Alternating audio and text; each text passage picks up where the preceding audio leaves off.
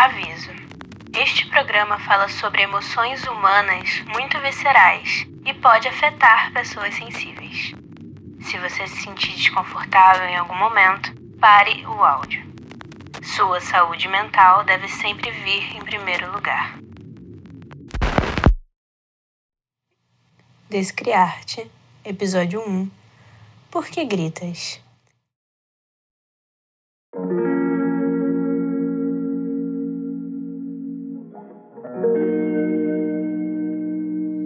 A primeira vez que vi o grito não foi numa galeria nem numa exposição.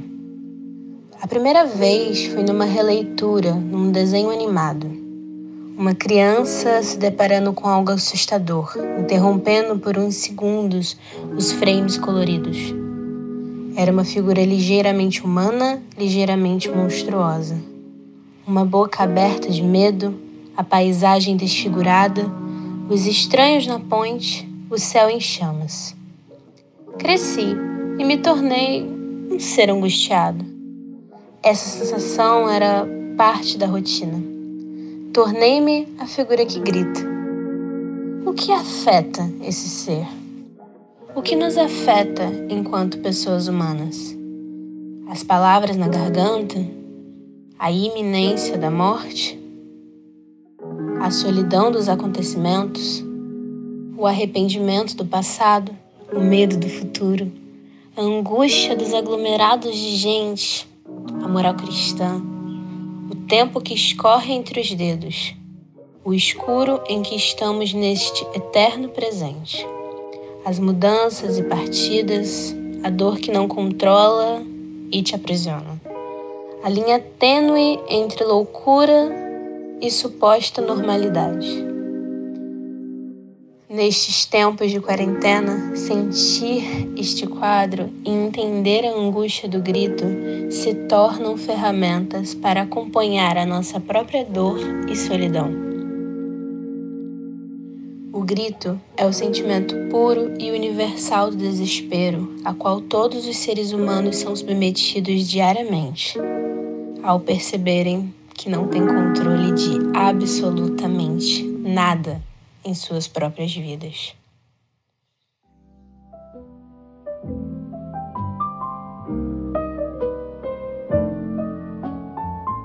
Bem-vindos ao Descriarte, o podcast que lhe propõe uma maneira de sentir as artes de forma não visual. O foco é para pessoas cegas e com baixa visão, mas não vai embora caso seja uma pessoa sem essas características. Permita-se ter um contato diferente com o mundo ao seu redor e ser tocado pela arte de maneira única. Eu sou Ariel Machado e te guiarei na obra de hoje.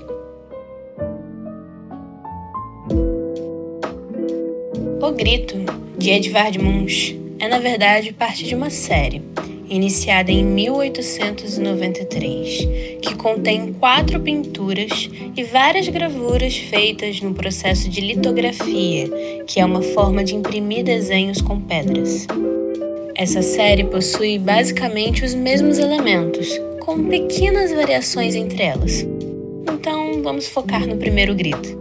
É uma obra expressionista em estilo figurativo não realista. Vamos abordar melhor o que é o expressionismo quando falarmos de contexto histórico, mas estilo figurativo é um termo usado para descrever manifestações artísticas que representam algo que podemos reconhecer o que é.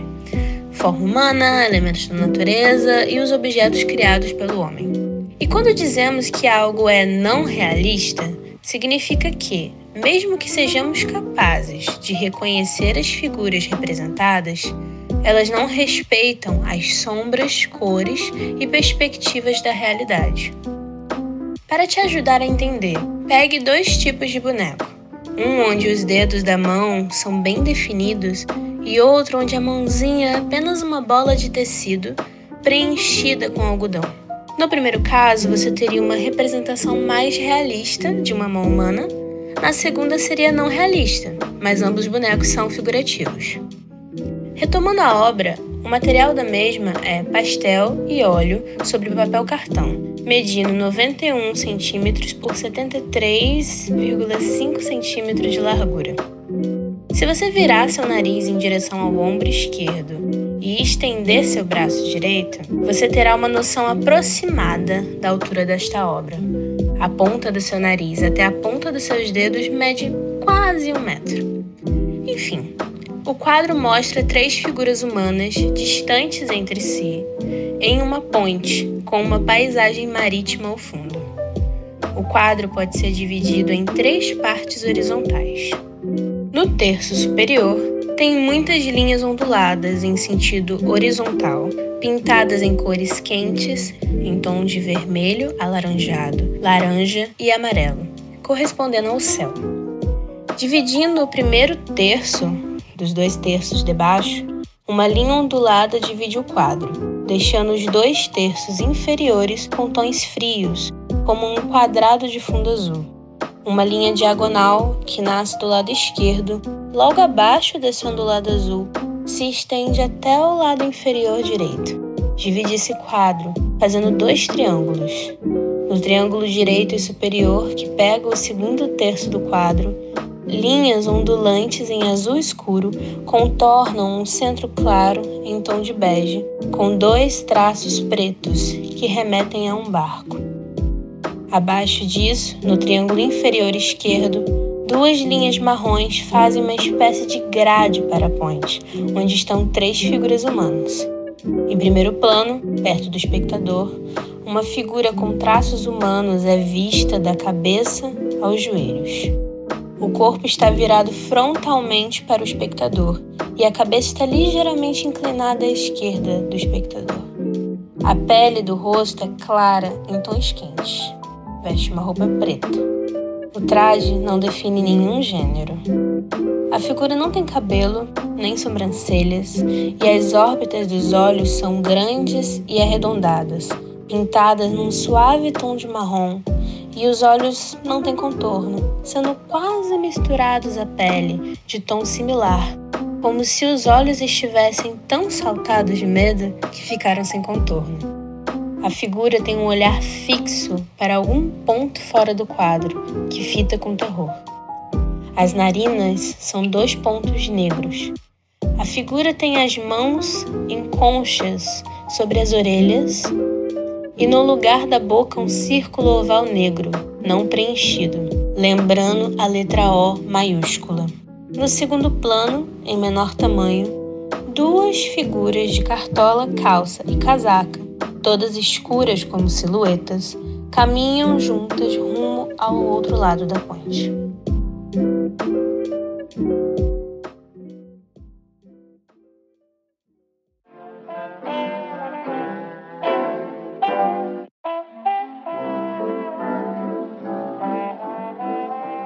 Peço agora que mantenha a descrição feita em sua mente. Lhe convido a colocar os pés no chão e sentir como a estabilidade e a calma são linhas retas. Perceba como um horizonte reto, calmo, traria conforto. E agora pense o seguinte: não há uma única linha horizontal reta neste quadro. Tudo o que temos são linhas onduladas como se um vento forte tivesse guiado o pincel. Há um contraste na obra de quente e frio, como se subitamente nosso corpo estivesse febril e tremendo, mesmo no verão. A roupa negra é distorcida no personagem que grita, faz parecer que ele foi sugado pelas ondas da paisagem. Você quase sente o peito apertado e o coração batendo forte e rápido e o ar se arrastando como se tivesse ferrugem nos seus pulmões.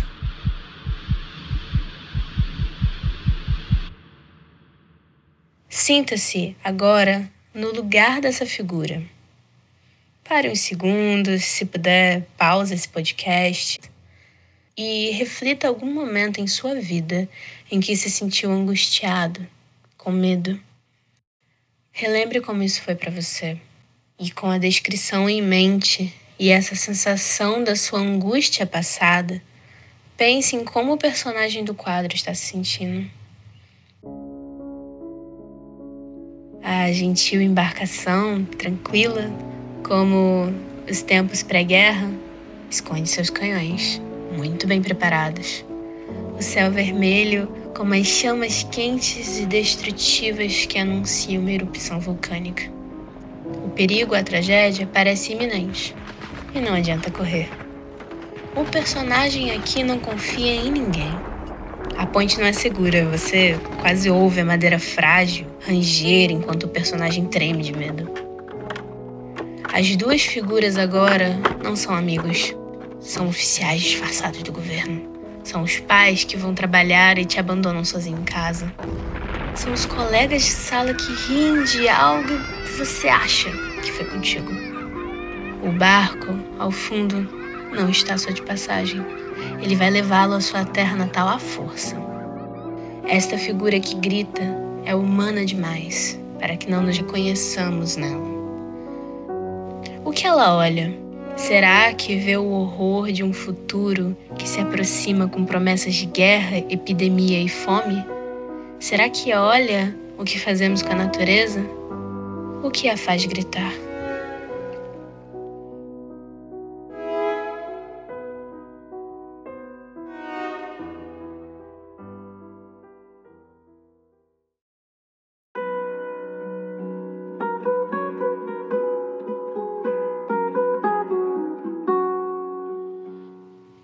Personagem que emite o grito agonizante, esse pedido de socorro, sabe quem ele é? O próprio pintor. Uma entrada no Diário de Manche, com data de 22 de janeiro de 1892, conta o episódio. Caminhava com dois amigos pelo passeio. O sol se punha, o céu se tornou repentinamente vermelho. Eu me detive cansado, apoiei-me na grade. Sobre a cidade, o braço de mar azul escuro via apenas sangue e línguas de fogo. Meus amigos continuaram a andar e eu permanecia preso no mesmo lugar, tremendo de medo e sentia o enorme grito infinito da natureza. Ele estava nessa colina Ekeberg, onde se vê toda a cidade de Oslo, capital da Noruega. A imagem que aparece como plano de fundo é a doca de Oslofjord. Creio que é isso. Oslofjord. Pessoas que sabem, né? Por favor, me digam se é isso. em Oslo, ao pôr do sol. E ele teve essa crise, digamos assim, de ansiedade. Munch pintou a primeira versão um ano depois. Ele já estava lá em Berlim, na Alemanha, e ele fez essa primeira versão como parte de uma série de quadros e pinturas chamadas O Friso da Vida, um poema sobre amor, vida e morte, que se propunha desvendar as emoções humanas e esses temas que temos obsessão. E aparentemente o Munch também tinha uma obsessão muito grande. Ele gostava de encarar esses temas, pois eles eram pretextos para a experimentação. A fonte de inspiração da obra pode ser a vida pessoal do próprio pintor, educado por um pai controlador e que teve que lidar ainda enquanto criança com a morte da mãe e de uma irmã. Além de todo o drama que viveu enquanto jovem, o Munch também teve altos B.O.s quando adulto. Cortou relações com o pai para integrar a cena artística de Oslo, se envolveu com uma mulher casada e por isso teve que enfrentar ainda mais mágoa e desespero Tô me sentindo fofocando aqui sobre a vida do, do pobre do Munch, mas tudo bem. Já no início da década de 1890, a sua irmã favorita foi diagnosticada com transtorno bipolar e internada em um hospital psiquiátrico. Dado isso tudo, chegamos à conclusão que o grito é uma obra pessoal, de um sentimento que Munch teve ao ser tocado pelo fascínio aterrador da natureza. Mas não podemos tirá-la do seu contexto histórico. Munch e Van Gogh são dois nomes que são considerados os precursores do expressionismo, um movimento onde as emoções ditam as formas e as cores transmitem sensações. O Munch chegou a expor com Die Brook, um grupo meio que liderado pelo Ernest Ludovic Kirchner, que, cansado de todo fingimento, queria expor o que realmente estava rolando e, buscando uma linguagem para expressar suas ideias, acabaram lançando o expressionismo, se inspirando nesses artistas que citei e também na aquarela japonesa e na arte africana. Uma das principais características das pinturas expressionistas era transmitir o um mundo da maneira como visto pelos pintores, representar certos conflitos psicológicos, sendo comum um retrato de pessoas com aparência estranha, onde indica um estado mental afetado, como em O Grito.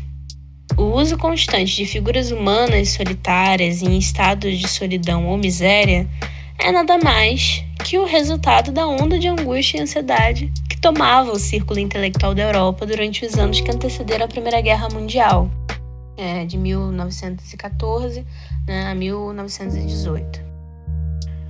O movimento né, expressionista surgiu como uma forma de demonstrar o estado interior dos indivíduos da época e como se sentiam isolados e alienados na nova sociedade moderna e industrializada.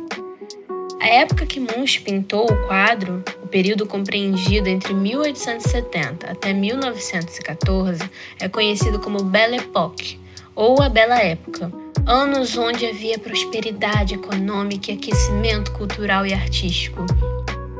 Também aprendemos na escola sobre como existia a paz armada, um termo que traz consigo um caráter contraditório ao contrapor a paz em relação à arma. Na prática, era um período onde os países se armavam e faziam alianças político-militares para proteger-se um dos outros, pois cada país tinha sua política de expansão imperialista, que, no final, acabaria gerando a Primeira Grande Guerra. Numa análise mais profunda da história, vemos que, embora a economia fornecesse trabalho, a miséria que a maioria dos trabalhadores encaravam, no mínimo, teve um pequeno alívio. Essa mitologia de prosperidade claramente não era destinada às classes operárias. E a paz armada? Bom, embora as pessoas na época não soubessem o que viria depois, obviamente, sentiam e relatavam frequentemente seus prenúncios de uma grande violência. No fim, era sentido a instabilidade daquele período, e isso afetava o inconsciente coletivo. Os anos entre 1880 e 1914 foram um período de revoluções e a Grande Guerra apenas fortaleceu processos em curso dentro desses países, como a Rússia, por exemplo. Se hoje o mundo é dominado pelo medo de outra guerra mundial e pela esperança de uma revolução, esse processo se iniciou na Belle Époque. Basicamente, a combinação entre competição de mercado desde a Revolução Industrial e conflitos pré-existentes, como a Guerra Franco-Prussiana, geraram a Primeira Guerra. E seu prelúdio era sentido por todos, e negado pela maioria, que achava que todas as guerras entre as grandes potências não mais ocorreriam. Havia uma bolha social de fingir que estava tudo bem, enquanto, obviamente, a casa estava pegando fogo.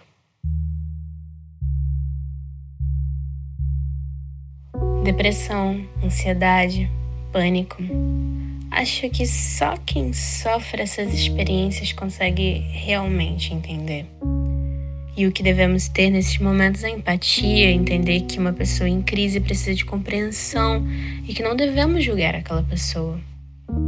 O quadro O Grito de Munch permite que a gente veja o que é o estado de uma mente perturbada Munch teve uma trajetória de vida com traumas, dores e sempre vendo o limiar constante da morte e da loucura. Edvard Munch pintou a sua vida. A enfermidade de sua irmã, a morte, o erotismo e a angústia.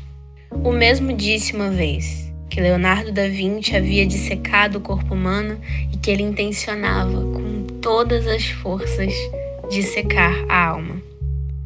Deve ter conseguido, pois o grito segue ressoando em todas as nossas angústias.